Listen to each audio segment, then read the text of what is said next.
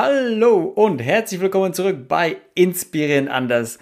Heute mit der wunderbaren Jana Steuer. Sie ist Astrophysikerin und mittlerweile in der Redaktion von Terra X. Sie brennt für das Thema Weltall und Weltraumerforschung und alles, was damit einhergeht. Und sie kümmert sich natürlich auch und hat sich viele Gedanken gemacht zu der Frage, gibt es Leben da draußen?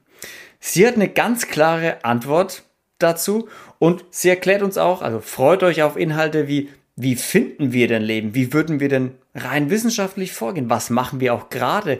Gibt es denn irgendwelche handfesten Beweise vielleicht für Leben? Und was würden wir tun, wenn wir wirklich Leben entdecken würden? Und am Ende noch den Ausblick, was können wir in unserem Leben so bis zum Jahr 2100 noch erwarten, wenn wir Leben finden, wenn wir kein Leben finden und wo ist auch der Unterschied zu intelligentem Leben? Ganz viel Spaß bei dieser Folge.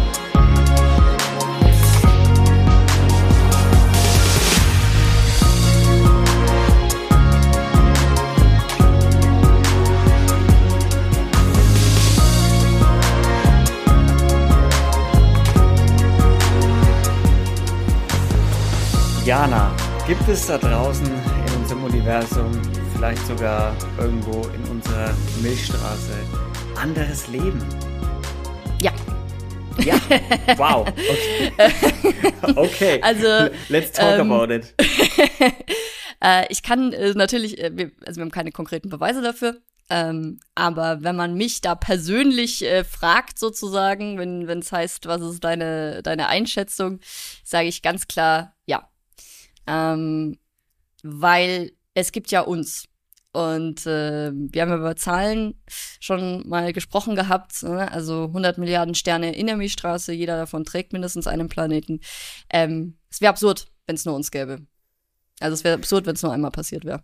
Ja, man, wir haben es ja schon mal auch, äh, wir sind schon mal an dieser Theorie gescheitert, mit dass wir immer denken, wir sind die Ausnahme, mhm. sondern dass wir meistens die Regel sind. Ja, also, dass, dass, dass wir uns um die Sonne genau. drehen, das, das ist nicht nur bei uns so in der Milchstraße, sondern ja. das ist äh, die Regel. Ja? Dass es Planeten gibt, mhm. Exoplaneten, ist auch eher die Regel. ja. So ist Und es. deshalb macht es auch irgendwo Sinn, dass vielleicht auch Leben die Regel ist. Aber ja. wieso ja. haben wir es dann einfach noch nicht, noch nicht gefunden? Oder vielleicht gehen wir noch mal einen Schritt zurück. Was würden wir denn als Leben bezeichnen? Weil meistens so Sensationsmedien gehen ja dann oft davon aus, so, ja, zwei, zwei Arme, zwei Beine, ein Kopf, ein Hirn. So ist es. Sehr gute Fragen. Und ähm, das sind auch genau die Knackpunkte. Wirklich, also das ist genau der Punkt. Ähm, Leben ist keine wasserdichte Definition. Ähm, Leben ist etwas sehr Schwieriges zu definieren und ähm, also ab einem gewissen Punkt wird das philosophisch und nicht wissenschaftlich, weil ähm, also es fängt ganz einfach an. Man kann natürlich so Dinge sagen wie Leben ist etwas, was irgendwie einen Stoffwechsel hat zum Beispiel. Ja, also es nimmt Dinge auf, scheidet Dinge aus. Ähm, damit kann man erklären, Menschen sind am Leben, Tiere sind am Leben, Pflanzen sind am Leben. Mhm. Da kommt aber dann das alte Beispiel, warum ist denn dann Feuer nicht lebendig? Also Feuer konsumiert ja Holz hm. und lässt, lässt, Asche übrig. Könnte man dann auch irgendwie so argumentieren. Ähm, und das geht aber weiter. Also wir stehen ja zum Beispiel heute auch irgendwann dann vor der Frage, so KI und sowas, ab wann ist denn sowas eigentlich lebendig? Also das mhm. ist dann ein ganz mhm. anderes Thema.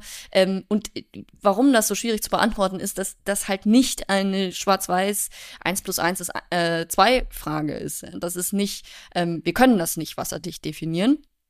Ähm, und deswegen ist das auch so schwierig. Und das bringt uns dann auch eben zu dem, zu der zweiten Frage, warum haben wir es denn noch nicht gefunden, das andere Leben? Wo ist es denn bitte, wenn es so viele Planeten gibt? Das ist das sogenannte Fermi-Paradoxon. Wo sind sie? Also, das ist wirklich die Frage, ja. warum haben wir noch gar nichts gefunden? Ähm, und da gibt es natürlich verschiedene Ansätze dafür. Das, das erste ist, das Universum ist groß, Abstände sind gigantisch. Es kann einfach sein, dass das zu lange dauert, ja, nichts bewegt sich schneller als Licht. Der nächste Stern ist vier Lichtjahre entfernt und äh, die meisten Sterne sind halt hunderte von Lichtjahren von uns entfernt. Halt sehr schwierig, äh, da zu kommunizieren zum Beispiel. Und das andere ist, was, wenn Leben überhaupt nicht so ist, wie wir uns das vorstellen? Da draußen. Also genau wie du gesagt hast, was, wenn Leben nicht so ist wie wir? Was, wenn die nicht ähm, so denken wie wir? Wenn die nicht, ähm, wenn wir die überhaupt nicht als Leben erkennen würden? Also was, wenn das irgendwelche Kreaturen sind, die mit uns so wenig zu tun haben, dass wir sagen, pff, ob das jetzt irgendwie so, das schaut für mich aus wie ein, wie ein Ozean oder schaut für mich aus wie ein, wie ein Stein. Mm. Aber eigentlich ist das lebendig. Also das ist, das ist ganz schwierig. Und, äh, oder wir sehen es Da gibt es 100.000 Ansätze. Oder wir sehen es nicht. Oder die haben kein Interesse. Das ist das nächste, wenn man dann von intelligentem Leben spricht. Vielleicht haben die keinen Bock mit uns zu reden. das kann natürlich sind, schon auch nervigen sein. Menschen aus der Nachbarschaft, mit denen keiner was zu tun doof. haben will. nee. Ähm, genau. Oder halt auch so zum Beispiel die Frage, was, wenn die alle viel weiter entwickelt sind? Versuchst du mit einer Ameise zu kommunizieren? Also ist es mhm. dir wichtig, dass die Ameise weiß, dass du existierst? Eigentlich Mhm. nicht. Ja. Also nicht, da, da kann man natürlich dann immer dagegen halten, es gibt schon Leute, also schau mal auf unserem Planeten, es gibt Ameisenforscher, und zwar viele. Das also ist es gibt dann schon immer richtig. wieder irgendwen, den es interessiert, obwohl die 99,9 Prozent aller Menschen sagen, boah, bleib mir doch mit den Ameisen weg. Ich bin froh, wenn mit den Ameisen weg. so ist es. Aber ähm, die werden, genau, aber man kann sich das schon so vorstellen, ja, wir gucken die an, wir beobachten die und so, aber wir kommunizieren ja nicht mit denen. Also wir versuchen ja nicht effektiv denen irgendwas mitzuteilen und hoffen dann auf eine Antwort. Und äh, so, so kann man sich das schon auch mal jetzt natürlich alles überspitzt erzählt, ne? Aber was ist, wenn es eine Zivilisation gibt da draußen, die so fortgeschritten ist, dass die sich denken, ja, keine Ahnung, natürlich gibt's diese komischen Menschen da, aber äh, ob die jetzt wissen, dass wir existieren, interessiert uns eigentlich nicht sonderlich. Wir gucken die mal Ja. an, schauen mal, was die so machen. Und vielleicht sind sie dann davon auch abgeschreckt, wenn sie uns angucken. Dann denken sie sich nur so, nee, mit denen möchte ich nicht reden. Es kann natürlich Kann auch sein, alles dass sie sein. einfach noch nicht so weit entwickelt sind wie wir, dass wir bisher die einzigen Suchenden sind. Das kann dass auch sein. andere, ich meine, wir reden ja, Ja. hier im Kontext von Millionen, Milliarden Jahren. Ja, Das Ja. muss ja dann auch zufällig sein, dass wir genau diesen Planeten anschauen, ne, wenn ja, die da gerade sind und wenn die da gerade auch so weit Ja. sind, dass sie reagieren können, dass sie uns ja. auch vielleicht kontaktieren können und sowas. Gibt es denn, wenn wir mal vom Philosophischen weggehen, irgendwelche Beweise? Gibt es irgendwas, das darauf hindeutet? Ähm, also streng wissenschaftlich gesehen muss ich sagen, nein. Ähm, wir sind uns aber eben noch nicht 100% einig, nach was wir da eigentlich suchen. Ähm, also zum Beispiel ähm, ein, glaube ich, weitgehend anerkannter Beweis wäre, wenn man in einer Atmosphäre eines anderen Planeten ähm, molekularen Sauerstoff findet. O2. Äh, und zwar ist das so, dass äh, Sauerstoff tendiert dazu, sehr schnell zu reagieren. Das heißt, der macht, der, der trifft auf irgendwelche anderen Elemente, verbindet sich und ist dann nicht mehr als Sauerstoff vorhanden, also nicht mehr als O2. Und ähm, O2 muss also, wenn das äh, signifikant erhalten ist in einer Atmosphäre, muss das ständig nachproduziert werden, ja, weil der reagiert ja dauernd. Das heißt, irgendetwas auf dem Planeten muss ständig O2 produzieren. Und ähm, auf der Erde tun das Pflanzen, Photosynthese. Und äh, das ist Leben und das ist ähm, momentan einer der wenigen oder eigentlich der einzige Prozess, den wir kennen, der das effektiv tut. Das heißt, wenn wir O2 in einer Atmosphäre finden würden, dann hätten wir ganz gute Indikationen, dass es da Pflanzenleben gibt. Aber das ist natürlich auch kein konkret, also das ist dann nur ein Hinweis. Und bis jetzt haben wir es nicht gefunden. Bis jetzt haben wir noch keinen Planeten, der sowas aufweist. Aber wir sind auch dabei, gerade erst anzufangen. Also genau wie du gesagt hast, Universum ist groß. ähm, wir müssen dann genau an der richtigen Stelle schauen und äh, das dauert. Meinst du denn, weil wir hatten ja auch schon mal über Exoplaneten gesprochen, Mhm.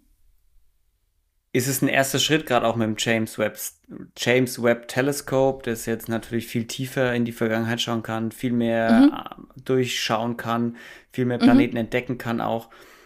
Was wäre so der erste Schritt, den wir entdecken müssen? Wäre das so, okay, wir müssen wirklich uns konzentrieren auf Planeten, die in so einer habitablen Zone um irgendeinen Stern kreisen. Ist, ist das der erste Schritt, wenn man sagt, wer geht da jetzt mal methodisch irgendwie ran? Weil Ja. Zufallsprinzip ist meistens nicht die Das wird, ja genau, also absolut, ne, weil man hat so viel, äh, sage ich mal, ähm, potenzielle Beobachtungsmöglichkeiten, man muss sich dann irgendwie Ja. einschränken, absolut. Ähm, genau, also wir suchen erstmal nach Sternen, von denen wir ausgehen, okay, das sind jetzt nicht irgendwelche komischen Sterne, die zu heiß sind oder Sternleichen oder so. Also es muss ein normaler Stern in Anführungszeichen sein, damit geht schon mal los. Ähm, und dann eben Planeten, die klein genug sind und eben in der entsprechenden Zone sich befinden. Das ist der erste Schritt, den man macht. Und haben wir schon irgendwelche Hinweise darauf, auf, also haben wir schon viele Planeten gefunden, die in so einer habitablen Zone kreisen? Es gibt einige, ja. Also ähm, das Problem ist, ähm, wie ich bei, der, bei, bei unserem Gespräch über Exoplaneten gesagt habe, die sind halt sehr klein, das heißt, die sind auch schwieriger mhm. zu finden. Ähm, deswegen ist das so ein, so ein Bias, sagt man dazu, ja. Also wir finden weniger davon, nicht weil es die nicht oft gibt, sondern weil wir sie schwierig finden. Aber ähm, dafür, dass wir da so Probleme haben, die zu finden, finden wir dann wiederum erstaunlich viele. Also wir sind, wir, wir sind uns ziemlich sicher, dass die recht häufig sind. Ähm, und da gibt's auch eine ganze Reihe davon. Da gibt's auch eine ganze Reihe, die genau in der richtigen Zone sind, die richtige Masse haben, ähm, die einen richtigen Stern haben, der nicht irgendwie äh, wilde Ausbrüche hat und äh, Röntgenstrahlungen durch die Gegend mhm. schickt. Das ist natürlich auch nicht so schön. Ähm, und äh, die sind momentan ganz, ganz oben auf der Liste vom James Webb dass die beobachtet werden. Da gibt es zum Beispiel dieses äh, Trappist-1-System. Das ist ein ganz heißer Kandidat. Der hat, glaube ich, ich weiß gar nicht wie viele, vier, fünf Planeten in der habitablen Zone. Und die werden oh, wow. jetzt einzeln systematisch vom James Webb angeguckt. Auf was wird dann da geguckt? Also die machen dann Atmosphärenuntersuchungen, das heißt, die schauen sich das Licht an vom Stern. Das muss man sich auch wirklich mal vorstellen. Ähm, das ist wirklich die Nadel im Heuhaufen. Die, der, der Stern scheint ja und äh, scheint ja in alle Richtungen. Aber etwas von dem Sternenlicht geht durch die Atmosphäre des Planeten. Ein minimaler Teil passiert diese Atmosphäre und diesen Teil isolieren die und schauen sich diesen, nur diesen kleinen Lichtteil, der durch die Atmosphäre durchgegangen ist, schauen sie sich an. Und anhand von dem kann man auf Elemente in der Atmosphäre schließen also das ist, das gibt uns sozusagen einen kleinen Fingerabdruck und äh, dann kann ich mir anschauen, okay, was ist da überhaupt eine Atmosphäre? Ist die sehr dick? Ist die eher dünn? Und dann eben, das ist die ganz große Frage, welche Elemente sind da drin? Und gibt es da vielleicht den Sauerstoff, den wir suchen? Und das können wir quasi von einem Foto ablesen oder interpretieren. So in der Art, genau. Also weil James es kann ja nichts, weil es kann ja nicht mehr als ein Foto, also ein Foto machen. Genau, so. sowas, ja, genau. Also man darf sich das natürlich nicht wie so ein Handyfoto vorstellen. Ne? Also solche ja. Teleskope belichten sehr, sehr lange. Die gucken wirklich Stunden, tagelang teilweise in eine Richtung. Das ist auch das Tolle an den, an den Weltraumteleskopen, ne, dass es nicht irgendwann Tag wird, sondern die kann man halt immer von der Sonne wegrichten. das ist super. Und ähm, die sammeln Licht. Und anhand von diesen Aufnahmen kann man dann eben verschiedene Analysen durchführen. Aber wie, weil jetzt, also klar, die Sonne scheint für die Teleskope immer oder halt nie, je nachdem, also es kann ewig belichten. Mhm. Aber ich kann ja nie den gleichen Punkt auf einem Exoplaneten mir anschauen, der hunderte Lichtjahre oder was auch immer, wie viele Lichtjahre entfernt ist, weil der dreht sich ja auch, oder? Das ist richtig, genau. Aber ähm, es geht ja über diese Atmosphären, also genau, der dreht sich wahrscheinlich auch. Es gibt aber auch Planeten, die sich sehr langsam drehen. Ähm, mhm. Ähm, also zunächst mal ist es so, dass diese Teleskope natürlich nachführen, weil ähm, eben zum Beispiel die müssen sich von der Sonne, äh, also die müssen, so, die, die kreisen ja auch also um die Sonne, sagen wir mal so. Also das äh, James Webb befindet sich auf einer Umlaufbahn um, um, um die Erde, um die Sonne herum. Das heißt, die bewegen sich. Das heißt, natürlich müssen die nachführen. Die müssen ständig ähm, gleichmäßig ja. äh, sich drehen sozusagen, dass die auf den gleichen Punkt schauen. Und das andere ist, die Drehung von dem Exoplaneten selber ist gar nicht so schlimm, weil wir wollen ja die Atmosphäre anschauen. Und die dreht sich ja nicht weg von uns. Die bleibt ja immer. Also das, ah, okay. ist, das ist dann immer zu sehen. Und daraus können wir dann, daraus können wir dann schließen, okay, welche, welche Elementare gibt es in der Atmosphäre? Genau. Und da könnten wir dann Schlüsse ziehen zu, okay, es gibt viel O2. Zum Beispiel. Was komisch ist, weil O2 reagiert ja sofort mit irgendwelchen genau. anderen Stoffen und verbindet sich. Das heißt, ja. wenn es so viel O2 gibt, dann ist es irgendwie Vielleicht wahrscheinlich, eben. dass irgendwas das produziert und zwar in großen Mengen und zwar genau. ständig. Ja. Und dann könnten wir wiederum drauf schließen, okay, was kann denn O2 produzieren? Und das könnte dann wieder ein Rückschluss auf Leben sein. Genau so ist es. Perfekt zusammengefasst. okay, wie lang was glaubst du denn, wie lange dauert es, bis wir dieses, wie hast du das System genannt? Diese vier Planeten? Das Trappist 1. Trappist ähm, 1. Bis wir das untersucht haben. Mhm. Also die, der erste Planet ist schon, äh, da sind die Daten schon da. Ähm, sehr enttäuschend. Hat Ah. wahrscheinlich gar keine Atmosphäre. ja, wirklich traurig. Äh, war, war ein Riesending. Also es war so lustig, weil äh, die haben gesagt, ja, wir haben, wir gucken jetzt dahin und oh, jetzt kommen die Daten. Und dann kam ganz lang nichts. Man hat nichts gehört und das ist schlecht. Weil es war sofort so, oh, die haben bestimmt gar nichts gefunden. Weil wenn die irgendwas gefunden hätten, wäre sofort Presse und Ding und Zeug. Ja. Nee, also schaut so aus, als wäre da gar keine Atmosphäre. Ähm, die haben Temperatur gemessen und waren so, ja, das ist also keine Chance. ähm, und die, die nächsten, würde ich jetzt sagen, werden so in den nächsten ja, Handvoll Jahre. Also vielleicht so, also 2024 werden wir sicher die nächsten Ergebnisse kriegen oder vielleicht schon 2023, ich weiß gar nicht wie lang. Aber ein paar, ja, was heißt Jahre? Wahrscheinlich ein paar Monate. Also James Webb braucht halt einfach eine lange Zeit, um da immer wieder hinzuschauen, zu belichten. Ähm, aber ich würde sagen, so, ja, das System ist bestimmt von James Webb bis, bis 25 oder so, es ist bestimmt gut untersucht. Ja. Wenn ich dir, die Frage habe ich dir beim letzten Mal schon mal, gestellt. was dann bei Die, rauskommt. die, ja, die, die Frage habe ich dir beim letzten Mal schon gestellt. Wenn ich dir jetzt irgendwie ein paar hundert Millionen, ein paar Milliarden in die Hand drücken würde für die Suche nach Leben im Universum, Mhm. wie würdest du sie, wie würdest du sie verwenden? Die, sagst du mal, welche Frage war das? Wenn du jetzt ein paar Milliarden, ein paar hundert so. Millionen in die Hand gedrückt bekommen würdest, wie würdest du sie verwenden für die Suche nach Leben da Die draußen? Suche nach Leben. Ähm, also wenn man konkret nach Leben sucht, äh, ich würde gerne mehr, also das ist natürlich, das, das sagt man als, als, als Wissenschaftler eigentlich nicht so, ne? Man, man, äh, das ist nämlich, das wird oft so als naiv abgestempelt, aber wir haben ja unsere Suche nach intelligentem Leben, also zum Beispiel SETI, Search for Extraterrestrial Intelligence, ähm, die suchen ja Signale. Also wirklich äh, Kommunikationssignale von anderen Planeten. Und das wird immer so ein bisschen abgetan als ja, also so ein bisschen Spinner und äh, oder was heißt, also das ist, das wird immer so ein bisschen stiefmütterlich behandelt. Und ich, ich würde da gern ein bisschen mehr rein investieren. Ich glaube, dass sich das lohnt. Ich würde auch gern ähm, mehr Projekte irgendwie sehen, die vielleicht auch aktiv Signale schicken von der Erde. So ein bisschen ein Hallo, hört uns irgendjemand? äh, da gibt's natürlich auch Gegenwind, Leute, die das gar nicht wollen. Die sagen, ha, ihr seid alle verrückt, wir können doch nicht unsere Position unsere Position aufgeben, genau. Ähm, da, da kann man dann auch drüber diskutieren. Aber so diese Suche, diese großen Radioteleskope, die einfach mal hören ins All rein, da gibt es ja einige, aber ähm, ich, ich glaube, dass die, die kriegen halt immer sehr wenig Geld, gerade wenn es dann um diese Suche nach intelligentem Leben geht. Und ich glaube, es wäre schon spannend, mal die Ohren richtig aufzusperren Mhm. und ob da irgendjemand irgendwas erzählt da draußen. Was, wa- was macht CETI genau? Also wie Ähm, funktioniert das? Die haben äh, relativ große Radioteleskope. Das heißt, äh, Radio ist ja, ist ja wie bei uns Radio, also deswegen heißt das Radio Radio, lange Wellen. Und ähm, die horchen nach draußen, ob es ähm, auffällige Radiosignale gibt. Also wir kommunizieren auf der Erde ja auch mit Radio. Mit Radio kann man, wenn man möchte, Lichtjahre weit Nachrichten schicken. Ähm, mit diesen langen Wellen.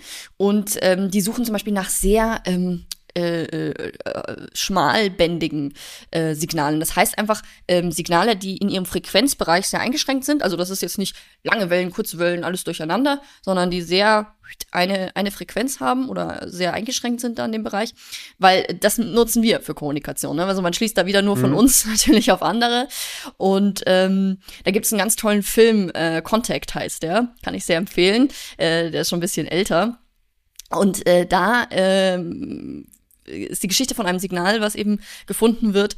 Und die haben zum Beispiel, das ist eine außerirdische Zivilisation, und die haben Primzahlen geschickt. Also die haben so ähm, Signale und das zählt halt alle Primzahlen auf. Und das ist genial, weil das symbolisiert Intelligenz eben auf diesem kleinen Medium des Ja. Radios. Und nach sowas effektiv suchen die.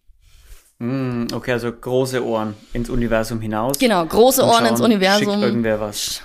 Genau, was und das da. Problem ist aber natürlich, da draußen sendet vieles Radiowellen aus. Also wir Mhm. kriegen dauernd Radiowellen, nur das sind halt oft ganz andere Sachen. Das muss man dann rausfiltern. Ja. Wenn wir jetzt, nur mal angenommen, wir bekommen irgendwie eine Radiowelle oder ähm, bei Trappist 1 wir merken, okay, hey, das, das sieht aus wie ein Planet, der hat viel O2 und da könnte Mhm. was sein. Wie würden wir dann weiter vorgehen, rein wissenschaftlich jetzt?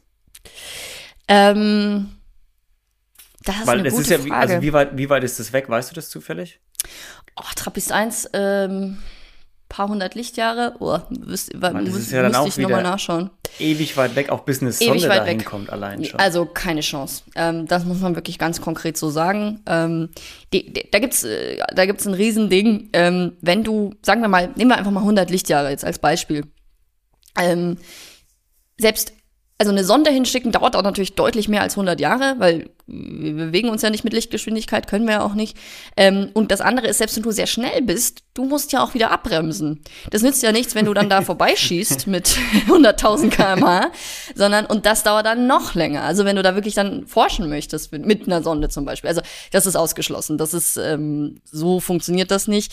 Ähm, ich denke, man würde halt sich, wenn man sehr viel O2 findet, sich auf diesen Planeten stürzen, wirklich alles, was wir haben, drauf äh, schauen lassen, andere Elemente, dann würde natürlich wahrscheinlich versucht werden, irgendwie die Oberfläche sich anzuschauen, was sehr, sehr schwierig ist. Ähm, dafür bräuchte wahrscheinlich Teleskope von einer neuen Generation, also nach James Webb schon, ähm, weil, wie gesagt, wir haben diesen wahnsinnig blöd leuchtend hellen Stern, der alles überstrahlt. Ähm, das ist sehr Bräuchtest du schwierig. Starshade bräuchtest dazu. Genau, da bräuchte es dann den Starshade dazu, absolut. Dann würde der vielleicht auch mal finanziert werden. das kann gut sein. Ähm, ja, und vielleicht würden wir vielleicht was hinschicken. Kann, also kann ich mir vorstellen, dass es da Projekte gäbe, aber da muss man halt auch sagen, nehmen wir an 100 Lichtjahre. Das braucht ein, ein Radiosignal von uns, was sagt, hallo, ist da jemand? Braucht 100 Jahre dorthin. Und wenn die antworten, dauert das ja wieder 100 Jahre. Das heißt, wir können die Antwort frühestens in 200 Jahren erwarten. Ja, und das gleiche denke ich mir halt auch immer so bei diesem Hinschicken, wenn man irgendein Raumschiff oder sowas hinschickt, weil ich weiß nicht, in welcher Dokumentation ich das mal gesehen habe, aber wenn wir heute was losschicken mit der aktuell schnellsten Geschwindigkeit, es dauert ja, nehmen wir an, es dauert, dauert irgendwie 1000 Jahre, bis Ja. es dort ist. Ja. In der Zeit haben wir wahrscheinlich schon wieder irgendwas entwickelt, was deutlich schneller ist, was Ja. die dann überholt auf dem Flug. Und bis die ankommen, haben wir wahrscheinlich wieder was entwickelt, was deutlich Ja. schneller ist, was die anderen auch wieder überholt, so nach dem. Motto. Und dann, das sind ja alles so keine Rückkehrmissionen, so One-Way-Ticket. Und auch die Kommunikation, das ist ja das Doofe. Se- Selbst wenn du deine Sonde dahin kriegst, du musst ja auch mit der Sonde kommunizieren. Und sagen wir mal, die Sonde macht Fotos. Das dauert 100 Jahre bei einem Planeten, der von der 100 Lichtjahre, bis, bis die Daten von diesem Foto bei uns angekommen sind. Also das, das ist, das ist das Grundproblem im Universum. Es ist verflucht groß. Und das ist blöd. Ähm, also, das ist eine gute Frage, was dann passieren würde, wenn wir, wenn wir wirklich konkrete Hinweise hätten. Ähm, man würde wahrscheinlich erstmal alles drauf setzen, das mit unseren Teleskopen zu beobachten, versuchen dadurch ähm, Daten zu kriegen. Weil alles andere ist leider einfach, äh, dauert zu lang. Das ist, dafür haben wir keine Zeit. Ja. So lange leben wir nicht. Was meinst du denn, finden wir in, sagen wir mal, in unserem, in unserer Lifetime, in unserem Leben noch außerirdisches Leben oder intelligentes Leben oder überhaupt Leben? Sag mal, sag mal überhaupt Leben. Überhaupt mal Leben. Ähm, also ich würde es mir sehr wünschen. Ähm, ich bin, wie anfangs gesagt, schwer davon überzeugt, dass es das gibt. Ähm, ich weiß nicht, ob es, also ich nehme an, intelligentes Leben ist wahrscheinlich eher selten und ähm, das wird sehr schwierig, das zu finden. Äh, aber wenn ich jetzt mal so eine einfach nur ins Blaue hinein eine Schätzung geben soll, dann würde ich sagen, in den nächsten 25 Jahren haben wir wahrscheinlich Hinweise darauf, dass es überhaupt irgendwo anders Leben gibt. Also einfach nur Sauerstoff gefunden oder so.